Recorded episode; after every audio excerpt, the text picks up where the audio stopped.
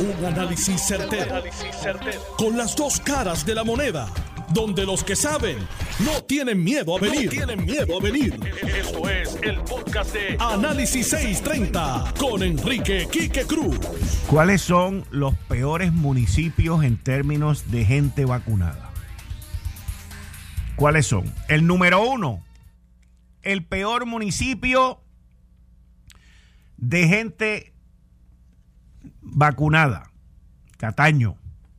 El segundo peor, Loíza. El tercero, Añasco. El cuarto, Peñuela. El quinto, Guánica. El sexto, Naguabo. El séptimo, Luquillo. ¿Cuáles son los mejores en términos de vacunación? El número uno, Villalba. El número dos, Aybonito. El número tres, Lare. Número cuatro, San Sebastián. Número cinco, Bayamón. Número 6, Las Marías. Número 7, Calley. Y número 8, Ciales. Esos son los ocho mejores municipios en términos de vacunación. Pero tenemos que mirar cuáles son los peores. Cataño, el peor municipio en términos de vacunación. Loíza, segundo peor municipio. Añasco, tercer peor municipio. Peñuelas, cuarto peor municipio. Guánica, quinto peor municipio. Naguabo, sexto. Y Luquillo, séptimo entre los peores todos con menos de un 50% de su población. Hoy, el secretario de salud del doctor Carlos Mellado salió en una orden a decirnos lo que ya básicamente se esperaba, que en sitios cerrados con otra gente tenemos que volvernos a poner la maldita mascarilla. Estés vacunado o no estés vacunado. Y todo esto como resultado de lo que está ocurriendo alrededor del mundo, inclusive a Puerto Rico, por la gente que no está vacunada. El problema con la gente que no está vacunada es que se contagian, la variante Delta es muy mala y se puede dar el caso, como escuché a Fauci hablar durante estos días, se puede crear una variante que las vacunas no nos protejan. Pero los derechos de algunos son más importantes que la muerte de otros. Así que Así es como, así es vamos y así es como estamos. Yo vi un escrito y lo leí, lo tengo conmigo inclusive, con fecha de hoy, que escrito por Fabiola Cruz López, epidemióloga, ex epidemióloga, ex, ex epidemióloga del Estado, y veo su explicación y vuelve a formarse el chisme que si no nos dicen la verdad, que si las estadísticas, que si esto, que si lo otro. Hay una cosa que, y, yo llevo leyendo estos informes, ella en este informe, en este escrito que lo tengo frente a mí, ella vuelve y menciona a Danilo. Danilo es uno de los que trabajó en lo de rastreo. Y Danilo, su tendencia siempre ha sido, parece que en un restaurante, de comida rápida le vendieron algo mal o le cobraron mal, algo pasó. Y parece que también tiene malas experiencias en los aeropuertos.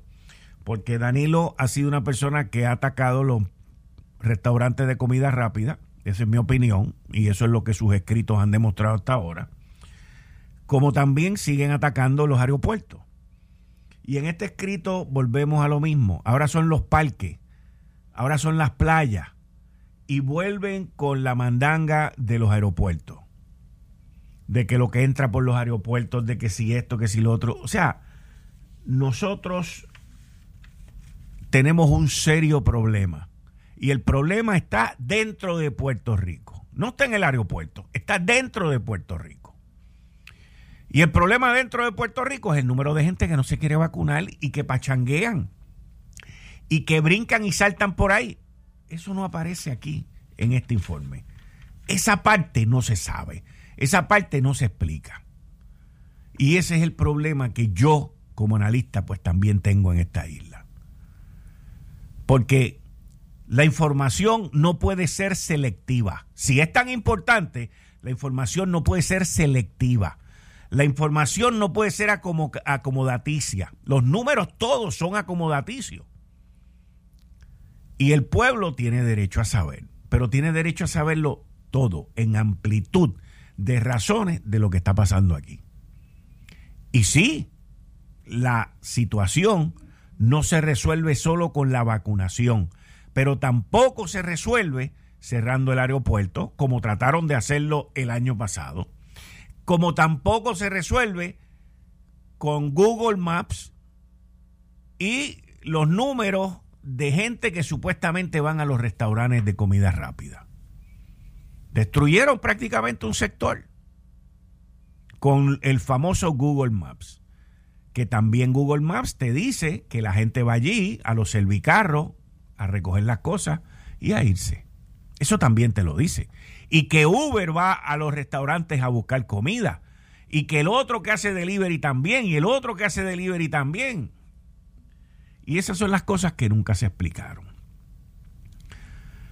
La gente, en algún momento, a mí me pasó un poquito más tarde, pero la gente en algún momento tiene que, tiene que, que tragar y entender que a ti te contratan para hacer una labor y que tú recopilas esa información o tu conocimiento o, tu experiencia y tú entregas eso con tus recomendaciones. Pero la gente también tiene que entender que el que tú recomiendes no significa que te tienen que obedecer. No significa que tienen que hacer lo que tú digas. Y les digo, ese problema lo he tenido yo por muchos años. Hasta que me di cuenta es solamente decirlo el día que mi rol sea ejecutarlo, pues eso le toca al secretario de salud, no le toca a la epidemióloga, o no le toca al otro que recoge las estadísticas. Está el concilio, está el secretario de salud y están los miembros de ese grupo y allí se llevan a cabo las estadísticas, se dilucida la información, pero si tú piensas de una manera, y el resto del grupo entiende que no, o la mayoría entiende que no es tiempo de, no amerita el cerrar la isla y los aeropuertos y los restaurantes, pues entonces tú no te puedes ir por el lado a formar un bollete porque no hicieron lo que tú entiendes que hay que hacer. Y esto lo estoy, lo estoy diciendo yo por mi experiencia propia. Es bien difícil el tú madurar y llegar a un punto de que esa madurez te lleve a ti a entender que tu rol es de recopilar la data y del otro rol es de entregar la sugerencia y el otro rol más arriba es de decidir qué es lo que se hace. Pues el día que tú estés en el tope, ese día tú decides lo que vas a hacer. Pero tienes que ser parte del equipo también. Y no te puedes llevar el bate y la bola cada vez que no se haga lo que tú entiendes que se tiene que hacer por encima del grupo que decide qué es lo que se va a hacer. Y eso es lo que hemos visto aquí. Eso es lo que hemos experimentado aquí. Y eso, lamentablemente, hay gente que lo aprenden a temprana edad y hay gente que nunca lo aprenden y hay gente que lo aprenden después de grandes como me pasó a mí. Pero yo espero que algún día lo aprendan. Yo honestamente espero que algún día lo aprendan. ¿Sabes por qué? Por una sola razón. Porque te va a ayudar a ser más feliz en la vida. Te va a ayudar a ser más feliz. Te va a ayudar a tener una mejor vida. Te va a ayudar a disfrutarte más lo que tú haces y a no llevarte los problemas del trabajo para tu casa o para la prensa. Porque esa es la realidad. Esa es la realidad. Cambiando el tema, que tiene que ver con esto también, porque todo tiene que ver con la vida. En la vida uno triunfa y uno fracasa. Pero lo importante, lo más importante es que cuando tú fracases te levantes con más fuerza, con mejores ideas, con mejores estrategias para triunfar. Y lo mismo pasa en el deporte. En unas tú ganas, en otras tú pierdes. Ah, todos queremos ganar. Todos queremos medalla de oro. A nadie le gusta la medalla de plata y mucho menos la de bronce. Y nosotros tenemos un grupo de atletas que están en Tokio. Y el llevar a esa delegación para allá costó millones de dólares. Pero esa gente se fajó para hacer eso. Esa gente se preparó para hacer eso. Lo más probable es que este año no ganemos una medalla. En las de Brasil, Mónica Puy fue la primera que ganó una medalla de oro por Puerto Rico. Yo recuerdo todavía las esperanzas que todos teníamos en uno de los mejores atletas que Puerto Rico ha tenido de pista y campo en los 400 metros, creo que era, que era Javier Coulson, que lució espectacular en la Liga Diamante, en los Juegos Mundiales. O sea, ese individuo, y mira, en las Olimpiadas tuvo una falsa salida, dos falsas salidas y se descalificó. Todo ese trabajo para que le pasara eso, los nervios, lo más probable que lo traicionaron. Y eso significa que yo lo pateé. No. Adriana Díaz, la tenista de mesa, o sea, esa nena lleva desde chiquita entrenándose, yendo a China, haciendo 20 cosas. Y la gente se le olvida. No, que si está gordita, no, que si esto. Mira, hermano, si tú no tienes nada bueno que decir, no lo digas. O sea, todas esas personas que están allá, están allá porque se lo ganaron. Puede haber uno que otro que se haya colado. Pero es muy difícil, el sistema no funciona así, tú tienes que cumplir con unos parámetros. Y muchos de ellos saben que no van a ganar medalla de oro. Pero miren, ayer, creo que fue anoche o antenoche, una joven que creo que tiene como 15 o 16 años, de apellido Jacoby, de Alaska. El estado de Alaska nunca había ganado una medalla de oro y esa joven le ganó a Ledecky, que era la, la astronadadora y nadie esperaba que esa nena llegara en primer lugar. Y llegó en primer lugar. Y Ledecky se ganó la medalla de, plata. Y Alaska está hoy todavía que no cabe la primera medalla que ganan. Esta gente se fajan. Esta gente se ganan el ir allí. Y esta gente merece el reconocimiento de todos nosotros por ese esfuerzo. Eso es así de sencillo. El día que nosotros aprendamos, el día que nosotros aprendamos a reconocer los esfuerzos de otro, el trabajo de otro, ese día tú vas a aprender a reconocer tu esfuerzo, a quererte a ti, porque si tú no te quieres a ti primero, tú no vas a querer a nadie. Si tú no hablas de ti bien, tú no vas a hablar bien de nadie. Y estos atletas con todo lo que han vivido en todos estos años, principalmente de los terremotos, de, la, de, de, María, de los terremotos y ahora de la pandemia, una medalla de oro deben de tener todo.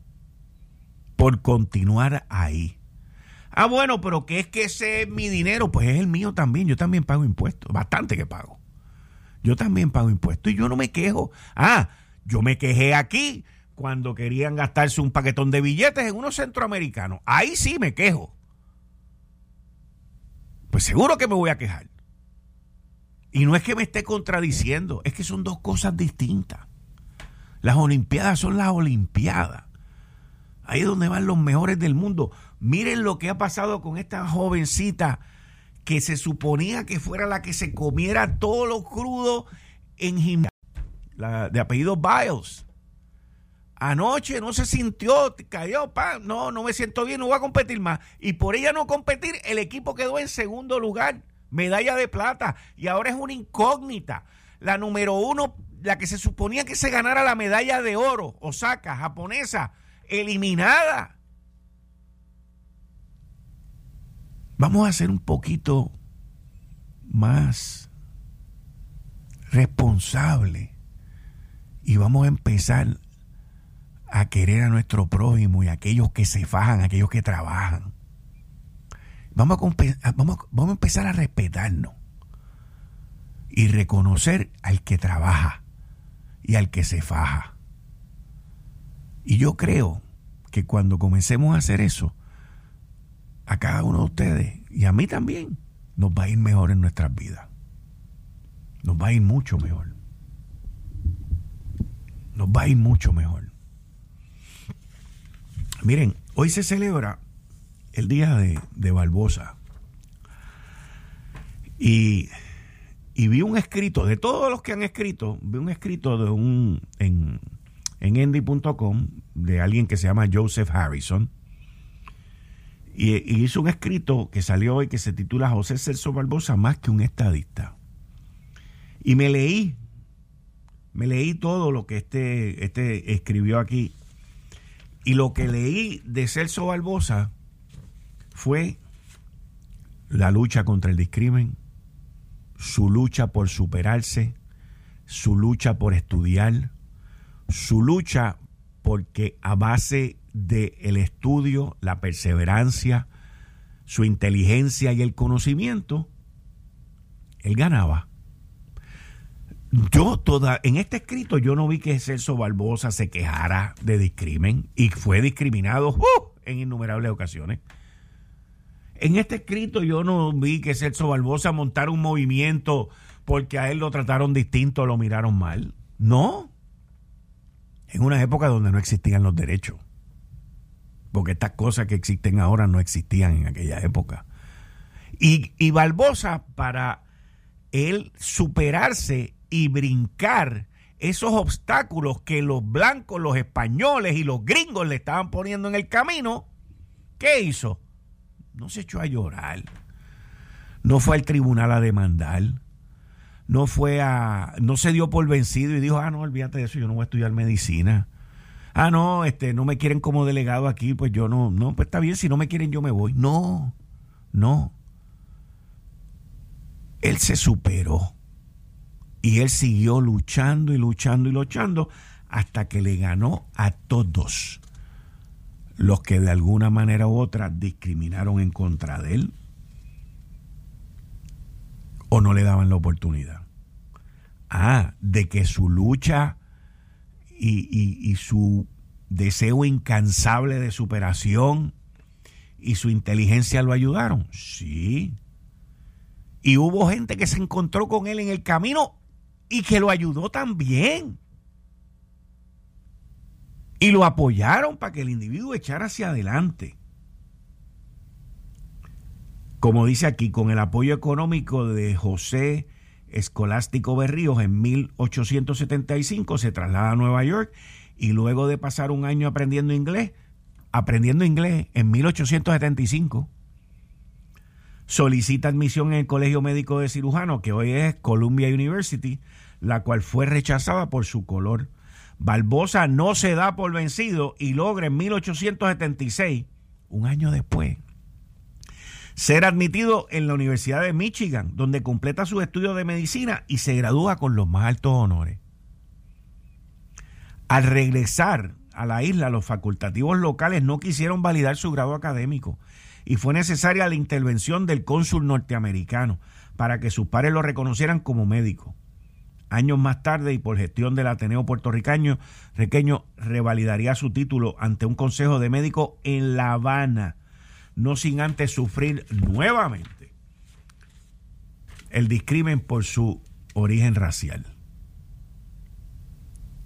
Y así fue la vida de este señor patriarca de la estadidad. No se dio por vencido no montó protestas ni movimientos ni nada, no, no, no se quejó, no, no dijo empujen a los policías para que caigan encima de las varillas y se maten. No, él no hizo nada de eso. Él hizo lo que él entendía que era lo correcto. ¿Qué fue lo que él hizo? Lo mismo que yo le dije a ustedes ahorita. Supérate tú para que tú puedas comparar, no discriminar, no insultar. Supérate tú. Tú dices que tú eres mejor que el otro demuéstralo, porque con la boca no se demuestra. Y eso fue lo que este señor hizo. Él no dijo que era por la raza, ¿no? Ah, pues aquí no me quieren. Primero, ¿qué fue lo primero que hizo? ¿Qué fue lo primero que hizo? Se tomó un año para aprender inglés. ¿Por qué se tomó un año para aprender inglés? Porque si iba a estudiar en Estados Unidos tenía que saber el idioma de allí. Él no iba allí a pedir que lo acomodaran o que le pusieran un traductor que sería lo que gente haría ahora y pediría ahora, pagado con fondos federales también. Él no fue allí con eso. Él aprendió inglés para comunicarse. Estudió en inglés y regresó aquí. Y aún aquí no lo querían reconocer. Y las anécdotas y las historias de aquí de este señor son incansables. No se dio por vencido. No se dio por vencido. Como nosotros los estadistas no nos podemos dar por vencido en la lucha por la estadidad. Ese es el ejemplo de José Celso Barbosa. El no cansarse. Ese, eso es. No es que sea padre y no es esto y no es aquello y no son las flores. No. Aprende la historia del individuo. Léela. Memorízatela. Lo bueno, acógelo. Imítalo. Y lucha como luchó él. Él luchó por sus derechos. Él luchó porque él quería echar para adelante porque él quería progresar, pero él no luchó criticando a aquellos que lo obstaculizaron, él luchó, él no luchó echándose a llorar y quejándose de aquellos que discriminaron en contra de él. Porque la gente que quiere algo lo lucha. Y no se cansan no se cansa. Eh, estás escuchando el podcast de Noti1. Análisis 630 con Enrique Quique Cruz. Yo soy Enrique Quique Cruz y estoy aquí de lunes a viernes de 5 a 7 como todos los martes con el licenciado John Mott. Buenas tardes, ¿cómo está? Muy bien, ¿y tú? Bien, bien. Cuéntame. Eh, ven acá, ven acá, ven acá. Este, hubo esta situación con los camioneros, que tú y yo lo, discutimos la semana pasada, eh, ayer eh, yo destapé aquí en una primicia de que la carga internacional estaba varada, inclusive dos barcos que habían traído mercancía internacional se habían tenido que ir sin descargar. Hoy sale en el periódico El Vocero que hay más de 3 mil vagones y que supuestamente esa diferencia se va a resolver. Pero está la cuestión de los camioneros, que se resolvió la semana pasada, en donde la Junta de Supervisión Fiscal habló con el gobierno y dio unos parámetros. Y el gobierno después firmó otra cosa. Y yo me imagino que es con la con la idea de que eso se resolverá en las cortes y que un juez federal o estatal sea el que decida lo que va a pasar. Pero por otro lado, que es el punto, te hago toda este, esta descripción que tú la sabes, pero para beneficio de nuestro radio escucha. Pero por otro lado, eh, si el gobierno estaba buscando la paz, como dijo la secretaria de Gobernación, Noelia García, y y la Junta no quería causar ningún revuelo quedándose callada y no haciendo nada también, como dijo el gobierno, pues entonces por ahí andaba Antonio Medina con un galón de gasolina echándole fuego a cuanta llamita veía por ahí para que se formara eh, un revolú, con sus comentarios y con su instigación. Fuera o no fuera verdad, eh, yo lo vi eh, como echándole fuego al, a la llama? Yo no miro de otra manera. Ah, pues dime.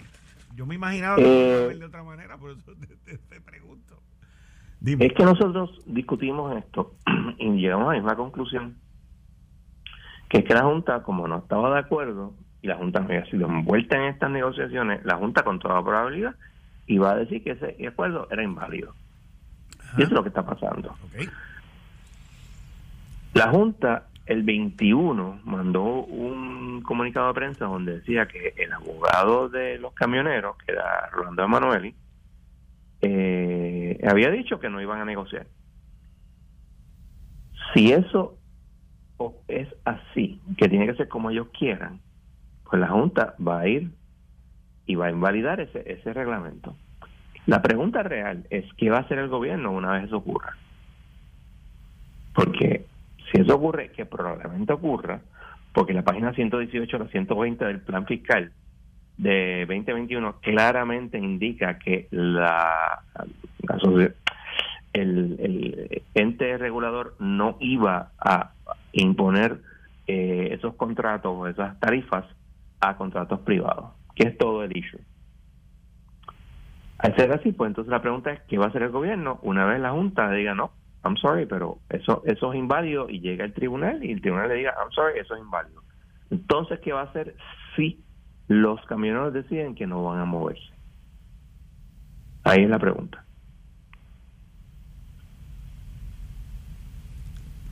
Yo, yo escribí una columna que sale mañana en el periódico El Nuevo Día,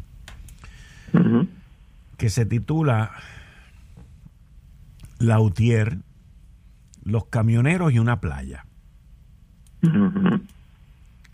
Y es que eh, hago una analogía de que tanto populares como PNP estaban locos por salir de Lautier porque la UTIEL, era, la era la que cuando anunciaba un paro los gobernadores temblaban y perdían las elecciones.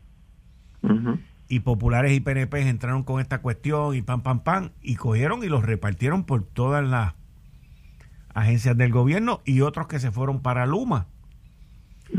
Y este viernes ya, dentro de tres o cuatro días, se cumplen dos meses de Luma estar ahí y tú no estás oyendo mucho de, de más nada. No. O sea que podríamos decir que hasta ahora, y no, no estoy diciendo ya tácitamente ni finalmente, pues el gobierno, los dos principales partidos, salieron de, de, ese, de ese escollo que tenían ahí por décadas. Sí, cuando se hizo la ley para la venta de la, de la autoridad, como era 200 y pico páginas, la mayor parte de la gente no la leyó. Yo la leí y yo dije, eh, esto es para salir de la UTIER Correcto. Y efectivamente eso fue lo que pasó. Pero... Correcta o incorrectamente. Sí, sí, pero eh, como es sabido, eh, cualquier cosa que crea un político con un propósito termina con otro. correcto. Y, y en este caso específico, como dice mi querido amigo Héctor El Marrón Torres, los espacios vacíos se llenan. Y fíjate qué rápido los camioneros llenaron ese espacio vacío de la UTIER. Porque yo lo estoy viendo así, yo lo veo así. Entonces, lo que tú te creías que tú te estabas resolviéndote un problema, pues ahora tienes uno más grande también. Tienes uno más grande, pero también aquí entre nosotros, esto era indispensable, o esto va a ser indispensable para poder determinar si se le va a poner paro a estos eh, a que cada vez que le dé la gana a los camioneros se vayan a la huelga. Y este, si lo pueden hacer, pues estamos a la merced de ellos. Si no lo pueden hacer, pues entonces eh, Puerto Rico puede echar para adelante. Correcto. Ahí es donde está el problema. El problema es que nosotros hemos vivido en un gobierno socialistoide por sesenta y pico de años y estamos recogiendo los frutos. La quiebra de Puerto Rico es el ejemplo máximo de un gobierno que no cuya única función es elegir eh, políticos y darle y repartir prebenda a diferentes grupos de interés, en este caso pues este, empleados públicos, uniones, etcétera. Y eso es el problema que tenemos. Y claro, no nos olvidemos de los amigos del alma del político de turno. Ese es el problema. O sea, pero lo que pasa es que cuando, cuando tú sales de un problema y en menos de dos meses se te presenta otro, pues tú no te puedes tardar 30 años en resolverlo. No, no, eh, pero acuérdate que eso... Y tampoco, y tampoco puedes, tampoco puedes dejar que lo resuelva una corte de aquí a un año, dos años. La corte lo va a resolver en un 2x3. O sea, por lo menos Swain lo va a resolver rápido. El problema estriba en qué va a hacer el gobierno. O sea, eso que va a hacer el gobierno una vez los camioneros deciden, no, yo no voy a moverme. Ahí es donde está la pregunta. Lo lógico sería, mira, activas la Guardia Nacional en una situación de emergencia y mueves la, carga con la Guardia Nacional. Pero eso también tiene otros problemas. Eh, sí, tiene, tiene, tiene serios problemas. Claro. Pero vamos a ver, vamos a ver. Bueno, próximo tema. Eh, la Junta de Supervisión Fiscal presentó en la Corte, como había acordado, que tú y yo habíamos lo discutido aquí, pero ya, ya esto es un hecho. O sea, se presentan los documentos de la negociación que ellos habían anunciado hace más de como 10 días atrás en la, la, vista con la jueza Laura Taylor Swain que habían logrado un acuerdo con Ambac Financial Group y con Financial Warranty Insurance Company. Y, y, ayer, creo que fue ayer o anoche. No, hoy, hoy, hoy. hoy, 27, tiene fecha el 27. Ok, no, eso, eso, pero yo como que vi que también habían anunciado que habían logrado acuerdos con otros acreedores. Sí, hay, hay acuerdos con otros acreedores más pequeños, Exacto. Ese era mi punto. Eh, y, y mira, yo te lo dije cuando ambas, ambas y el gobierno de Puerto Rico anunciaron que estaban negociando seriamente, vamos a posponer el argumento, etcétera. Dije, mira, una vez ambas que esté de acuerdo, este plan de ajuste se va a aprobar por el sello. Y yo me imagino que esto ahora va a ser, de aquí en adelante, va a ser un domino effect. Oh, sí. O sea, al, haber entrado AMBAC y, esta gente y los otros, FGMI, eh, ya la cosa como que, como que Financial Warranty Insurance Company, eh, ya la cosa como que, como que la tensión va a bajar y como que ahora es, va a ser, mira, we need to close, tenemos que cerrar el deal con esta gente porque si no nos vamos a quedar afuera. Yo lo veo así desde afuera, no sé. Correcto. Y así es porque tampoco estamos hablando que aquí hay billete para negociar interminable. O sea, según se va negociando, el pote se va cerrando, ¿cierto o falso? Bueno, el pote se va cerrando, pero aquí entre nosotros yo siempre he entendido que el gobierno de Puerto Rico tiene dinero de sobra, pero obviamente la Junta no lo quiere pagar, no lo quiere usar todo. Esa es la realidad. Va a sobrarle como dos o tres billones al gobierno de Puerto Rico. Ok. Y entonces, La pregunta es, no, la pregunta no, perdón, añadiéndole a eso, también está la parte de que Tatito Hernández la semana pasada dejó la puerta abierta a una negociación. Sí, muy, muy inteligentemente. Este, yo siempre dije que la Junta estaría dispuesta a negociar el recorte, siempre que haya un recorte. Pero eso de que no cero recorte, eso no iba para ninguna parte. Y pues Tatito, que es un político avesado, pues se dio cuenta, parece, y dijo, pues mira, vamos a, negociar.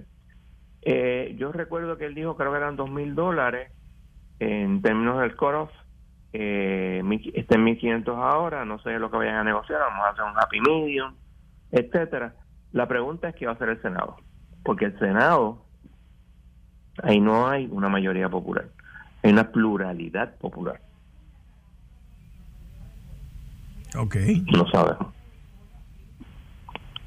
Ok. Pero cada cual, principalmente los dos partidos principales, el Partido Popular Democrático y el Partido No Progresista, como institución tendrán que tomar una decisión si ellos quieren seguir con la Junta y con la quiebra.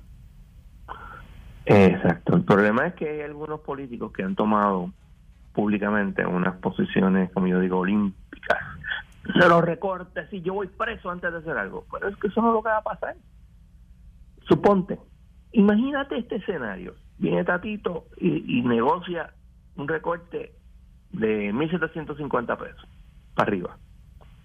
Un, o sea, una negociación razonable. El gobierno dice, vamos, vamos para encima, y el Senado se tranca. ¿Qué tú crees que va a hacer la juez hoy? va a adoptar la doctrina de la Junta de que puede pasar el rolo por encima y hay preemption. Y esto, todas esas reglas que dicen que tiene la legislatura que hacer esto, no importan, nosotros lo vamos a hacer. Y se acabó. Porque ya no va a dejar que políticos este recalcitrantes vayan a, a derail el, el plan de ajuste. y eso lo tiene que entender también el, el Senado. el Senado y el resto de, de la clase política aquí en Puerto Rico. Vas a tener ciertos políticos que van a, a, eh, ¿cómo se diría?, aferrarse a la idea de que cero recortes y van a hacer 20 aspavientos, pero eso será la, la minoría hopefully, porque tampoco sabemos, porque puede ser que Tatito diga sí, lo vamos a hacer y después cuando llegue el momento de los votos no los tenga, quién sabe. Bueno, pero yo entiendo. Tatito puso un tope de 2000. correcto. Y la Junta ahora mismo tiene un tope de 1500. Totally doable. Ok, entonces, en los 1500 estamos hablando de que creo que son el 73%, una cosa así de, porcentaje de los pensionados que no verían un solo recorte. Correcto. Yo me imagino que a los 2000 no va a llegar, pero la, pero la Junta yo me imagino que se podría encontrar con ellos en los 1750 o en los 1800. claro que entonces yo no tengo la cifra, pero la, voy a conseguir para la próxima vez que tú y yo hablamos. Yo me imagino que entonces entre 1750 y 1800 debe fácil de estar más del 82% de la gente. Probablemente. ¿Ok? Quizás hasta un 8. La cosa es que, la, la cosa, aquí hay dos elementos muy importantes. Y los dos elementos son políticos, no, no, no son más nada, son políticos. El gobernador ha dicho cero recorte. ¿Cierto? Sí. Y Tatito dijo de dos mil para arriba. Pues ahí entonces hay un choque. El gobernador yo siempre lo he visto, que no es que lo haya dicho, pero siempre lo he visto como que la actitud de cero recorte y por detrás eh, negociando. Que es lo lógico, porque mira, yo tuve litigios con, con, él. Él es un, abogado conocedor de que los, en mayor parte de los casos se transigen. Los mejores casos son los que se transigen, porque cuando tú vas a, a, su última consecuencia, puedes ganar, puedes perder. Y aquí perder sería la desestimación del, del, título 3. Y el bobo no es. Así que yo creo que él estaría dispuesto a negociar. Y entonces, cuando tú miras la cuestión de número, esto se puede resolver en nada. Sí, no se puede resolver en una semana si se sienta. Correcto.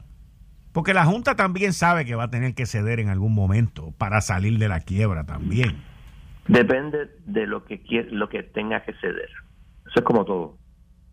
Yo cuando me dicen a mí entre 1500 y 2000, yo digo, mm, Esto es fácil de resolver. Correcto, porque la diferencia no es muy grande y el número de gente tampoco. Especialmente tú mismo me acabas de decir que el gobierno le van a sobrar como dos mil millones de pesos. Claro. Ahora, John, te pregunto, ¿y dónde va a parar la quiebra de la Autoridad de Energía Eléctrica y su sistema de retiro? Porque, porque de eso no se habla. No, no se está hablando. Digo, pueden estar negociando y pueden estar haciendo 20 cosas allá, pero es algo que no se habla, no se escucha, no se sabe. Ahí hay un déficit de cientos de millones de pesos en el sistema de retiro. Y tienes otro problema, que el, los, los que están negociando, o por lo menos los que están representando, etcétera, son todos la misma clase de la audiencia. O sea, son personas comprometidas eh, hasta las últimas consecuencias. Los que están negociando con quién, tú dices. Los que representan a la, al, ¿cómo te diré? A los acreedores del... Me imagino que... Al asunto de del retiro, los que representan el retiro de la Autoridad de Energía Eléctrica. Ajá. Porque ese retiro es un, creo que es privado. Es los mismos abogados de los tienen. Y tienen la misma eh, actitud eh, buena para los unionados de mira, vamos hasta lo último. Fíjate, la UTIER ha perdido todos los casos, pero los ha llevado dos hasta el final. Bueno, ahí vuelve a estar el licenciado Rolando Emanueli. Exacto. Y bueno, repito, no estoy eh, eh, poniendo, este, hablando mal de nada. Que no, no, no, no, no, no. Él ha llevado todo como él mejor cree, hasta sus últimas consecuencias. Eh, entiendo que la Unión está totalmente detrás de, de eso. Y pues, que hayan perdido otros 20 pesos. Hmm. Digo, el, el plan de retiro, el plan de retiro de la Autoridad de Energía Eléctrica vamos a terminar pagándolo nosotros en la factura de la luz. Obviamente. A mí lo que me molesta es que varios gobernantes, pasados gobernantes, permitieron que directores ejecutivos no pagaran más de 600 millones de dólares el plan de retiro, sabiendo que iban a esta cuestión de la quiebra y espetándonos a nosotros. Por eso es que en ningún momento tú debes tener al gobierno administrando algo tan grande como esto. Al mismo tiempo, aquí hablo sobre la Unión, tuviste la Unión demandando al gobierno, mira, págame lo que tienes que pagar al, fondo de retiro, o el fondo de retiro, vamos a decir, porque la Unión no necesariamente está ahí, pero podían ayudarlo, porque ellos tienen un interés en que su, el retiro esté ahí. No se hizo. Se hizo. Todo el mundo dijo, ah, el gobierno nos va a dar los chavos eventualmente. Hasta que vino la quiebra. Si vino la Junta, que es la que manda. Y no sabemos nada, no tenemos la más mínima idea de lo que, de lo que se va a hacer. En, en Autoridad de Energía Eléctrica. En Autoridad de Energía Eléctrica y con respecto a la parte interna del, del retiro. Te pregunto, John, ya que estamos encaminados con esto del plan de ajuste, que es la reestructuración de la deuda, todas estas negociaciones que se están llevando a cabo, y específicamente en los planes de pensiones, lo que se lleve acuerdo y todo eso. Eso una vez se quita, eso it's gone, o sea, eso no vuelve y regresa. No entiendo. Que no entiende, ok. Eh, vamos a decir que logra un acuerdo en que el plan de retiro de los empleados públicos se va a hacer un recorte de lo, del porciento ese que dijeron del 8% a todo retirado que recibe más de 1.800 pesos. Ok. Y, y, eso se aprueba, se lleva a cabo y se da. Okay. En adición a las otras cositas que le han quitado, que si los bonos de Navidad, el bono de verano, lo de la medicina y todo ese tipo de cosas. ¿Ok? Sale el plan de ajuste, se aprueba, eh, pasan los cuatro años de, de, los presupuestos este, correctamente hechos y balanceados. Y el quinto año, la clasificación de los bonos de Puerto Rico son A, B, B. Y se acabó la Junta y la Junta viene, ¿sabes? se va. Vamos a decir que en el 2028. Ajá. Y viene un individuo o una individua también, o lo que sea, y corre en las elecciones del 2028 y le dice a los pensionados, yo te voy a dar 200 pesos más en la pensión. Ok. Eh, el plan de ajuste anterior, porque el de hoy pues no lo he leído completo y, estoy asumiendo que tiene lo mismo, establece que si tú tienes en un año. Si hay unos excesos, pero eso... Si hay unos excesos. Tú puedes pagarlo. Sí, hay unos excesos, tú puedes pagar lo que le descontaste, pero esto no es que hay exceso. Exacto. Esto es, no importa lo que pase, yo le voy a dar a todos los pensionados que le recortaron, le voy a dar 500 pesos más. Ok, yo creo que eso es una pregunta abierta. ¿Por qué? Si eso va a afectar el pago que tú me vas a hacer de bonos, yo puedo tener standing para impugnar eso. Ajá, ok, sí, porque porque estamos hablando solamente okay, porque estamos hablando de que estos pagos son a 20 y 30 años. Segundo, tú tienes con cómo tú vas a pagar eso. ¿Ok? ¿Por qué digo eso? Porque tú tienes que tener un presupuesto balanceado, uno. Dos, para coger prestado, tú tienes que hacer ciertas cosas en el plan fiscal, digo, plan de ajuste, perdóname. Se establece un segundo tope a la deuda pública de Puerto Rico. Se baja el que dice la Constitución, creo que 7.9, yo puedo estar equivocado, estoy hablando de memoria.